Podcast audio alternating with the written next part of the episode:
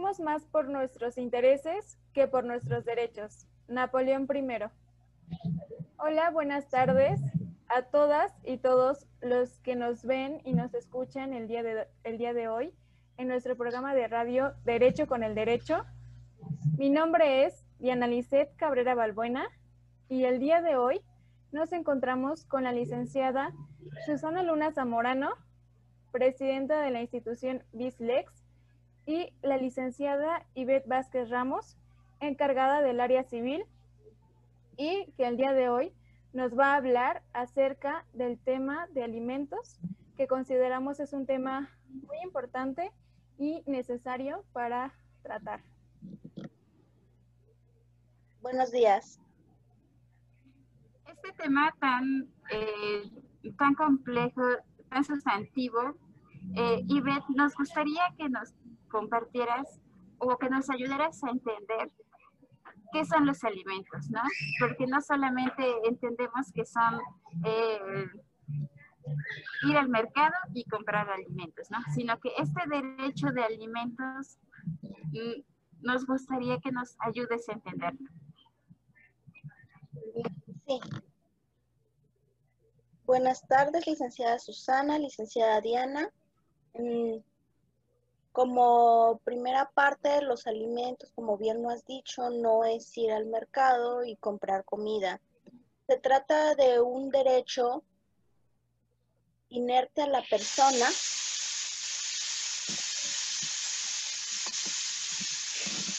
Perdón, el camión de los bomberos.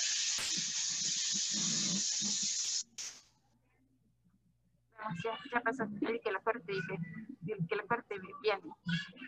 Sigue, sigue y ve que se va a evitar. Se trata de un derecho sustantivo inherente a la persona, el cual se refiere a todo lo que necesita un ser humano para su sana subsistencia.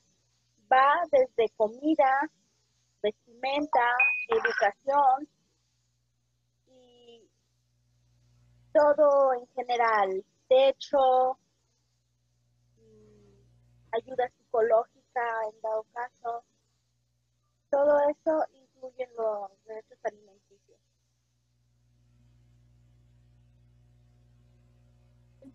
Muchas gracias. Eh, bueno, entonces usted pues ya nos ha, nos ha compartido qué es lo que debemos entender por un derecho de alimentos.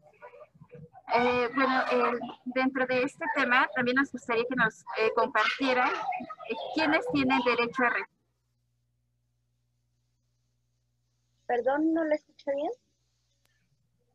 perdón, sí.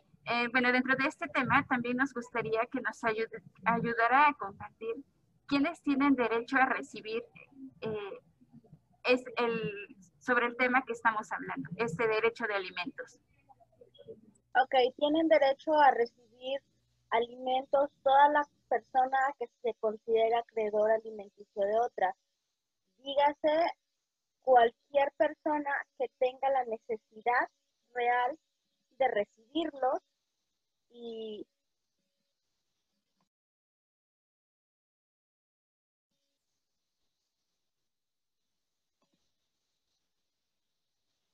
estoy de nuevo. Tienen derecho de recibir alimentos todas las personas que debido a su calidad de acreedor alimenticio no puedan subsidiarse a ellos mismos los alimentos, que ellos mismos no tengan la capacidad o la forma de subsanar sus necesidades. En cambio, tengan a alguien que sí pueda y deba ayudarlos con esa parte para su subsistencia, para su supervivencia.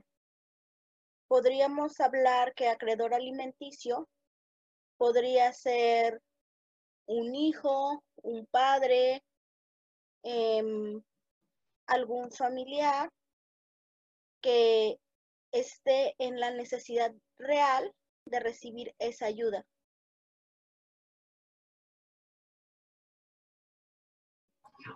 Muchas gracias. Eh, Bueno, eh, dentro de, eso también entendemos eh, que para solicitar eh, estos alimentos, muchas ocasiones es necesario intervenir a través de un juicio.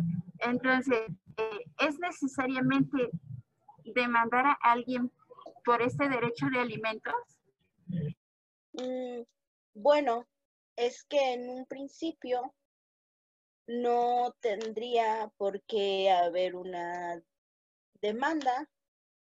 Digamos que en la mayoría de los casos en los que se trate de alimentos, es la obligación que tendría un padre con su hijo. En la mayoría de los casos, más no la única. Sería la obligación que tendría un padre con sus hijos o un hijo con sus padres de ayudarles para su subsistencia por la naturaleza humana se supone que no tendría que haber la necesidad de una demanda, que tendría que ser primero un convenio. Si después de el tiempo que consideren razonables las partes no llegaron a ese convenio y se evadió esa obligación, podrían realizar un convenio a través de los diversos medios alternos de solución de conflictos o bien proceder a una demanda de alimentos. Ok, entonces lo que usted nos recomienda es eh, de primera instancia acudir a lo que es una conciliación y evitar eh, futuros conflictos jurídicos, ¿no es así? Mm, sí, es lo que se recomienda en la mayoría de los casos, pero también es muy real que eh, no solo en el estado de Puebla, sino en todo el país, hay muchas ocasiones en las que por la naturaleza de las partes no se puede llegar a un convenio. Hay ocasiones en las que realmente es necesario entablar un juicio de alimentos. De acuerdo. Eh, bueno, pasando a, otro punto, pero dentro del tema, si un adulto mayor, si un adulto mayor eh, puede demandar como tal, eh, bueno, en sí una, ahora sí que una, una duda. ¿Un adulto mayor puede demandar a sus hijos por falta de alimentos? Es decir, viéndolo desde, desde, el, desde el otro punto. Ah, ok. Bueno, cabe resaltar en esta parte que los alimentos es un derecho recíproco, lo cual quiere decir que la persona que da, otorga los alimentos, en un futuro, si se ve en la necesidad, también tiene em, la posibilidad de pedirlos si llegara a estar en la necesidad. Lo cual quiere decir que un hijo le puede pedir a un padre alimentos, de igual manera un padre puede pedirle a un hijo alimentos. Gracias.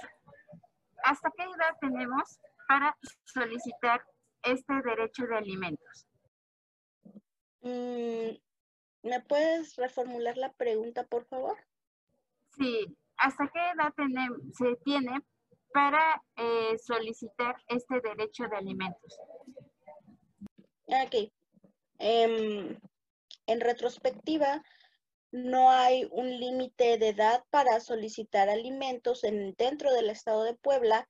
Si la persona que lo solicita es mm, una persona con alguna incapacidad decretada por ley, si es una persona que realmente tiene la necesidad en ese momento por cualquier factor interno o externo dentro de su vida. Pero por regla general, una persona hasta la mayoría de edad puede solicitar alimentos. En el caso de las mujeres, al menos en el Código Civil del Estado de Puebla, nos menciona que tiene Mm, los padres el deber de proporcionar alimentos hasta el momento de, del matrimonio o hasta que pase a mejor vida. De acuerdo. ah, perdón. Sí. Perdona. En el caso específico de una persona que está estudiando de manera ininterrumpida, tiene derecho a alimentos hasta que termine los estudios correspondientes.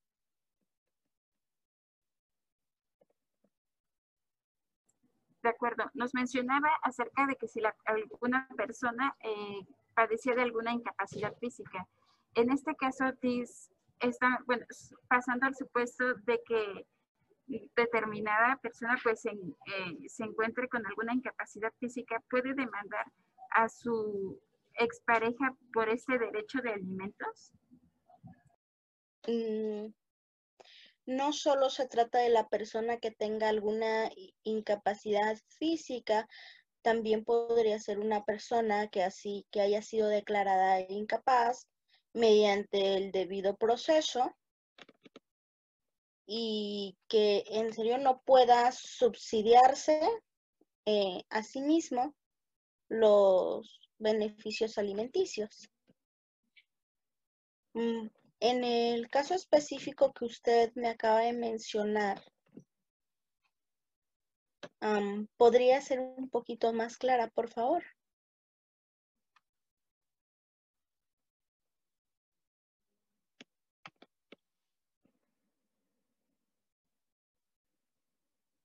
Susana.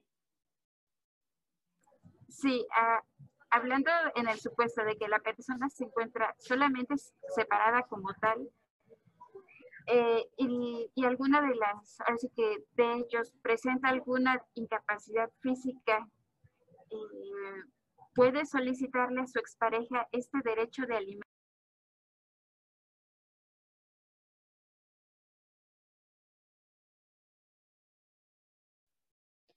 si una persona puede solicitarle a su pareja o expareja sus derechos alimenticios o su pensión alimenticia siempre y cuando acredite las, los requisitos marcados por la ley, que serían la necesidad de recibirlos por una parte, la capacidad de dar los alimentos de la otra parte y el vínculo que los une o los unió, la causa y todos los demás estipulados por la ley. Perfecto. Entonces, entonces, no sé si pueda apoyarnos para aclarar esta duda. Solo si se divorcian, eh, pueden solicitar este, de, este derecho de alimentos para los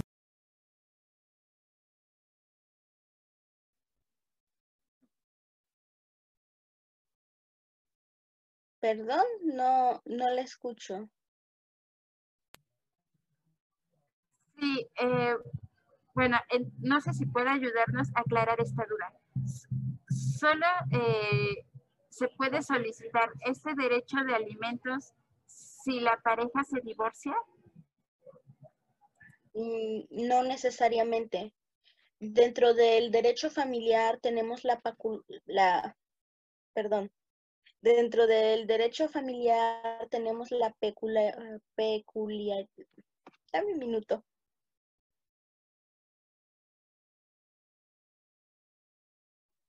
Lo va a editar bien, ¿verdad? Ok.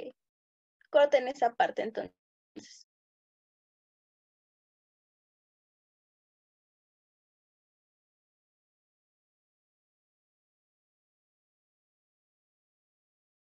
Está apagado el micrófono. Perdón. Editen eso también, porfa.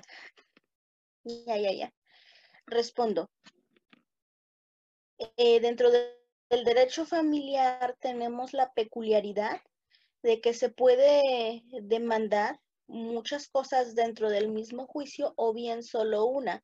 Por lo tanto, si no consideran eh, conveniente de acuerdo a sus, de acuerdo a sus circunstancias personales o particulares iniciar un proceso de divorcio por el motivo que sea, pueden solicitar alimentos independientemente de ese proceso mediante juicio aparte, ya sea únicamente para los menores, para los adultos mayores o para toda la familia, dependiendo del caso en concreto. Pero no es necesario iniciar ningún proceso de divorcio. El juicio de alimentos es un juicio particular que se puede acompañar de otros o puede realizarse de manera individual sin ningún problema.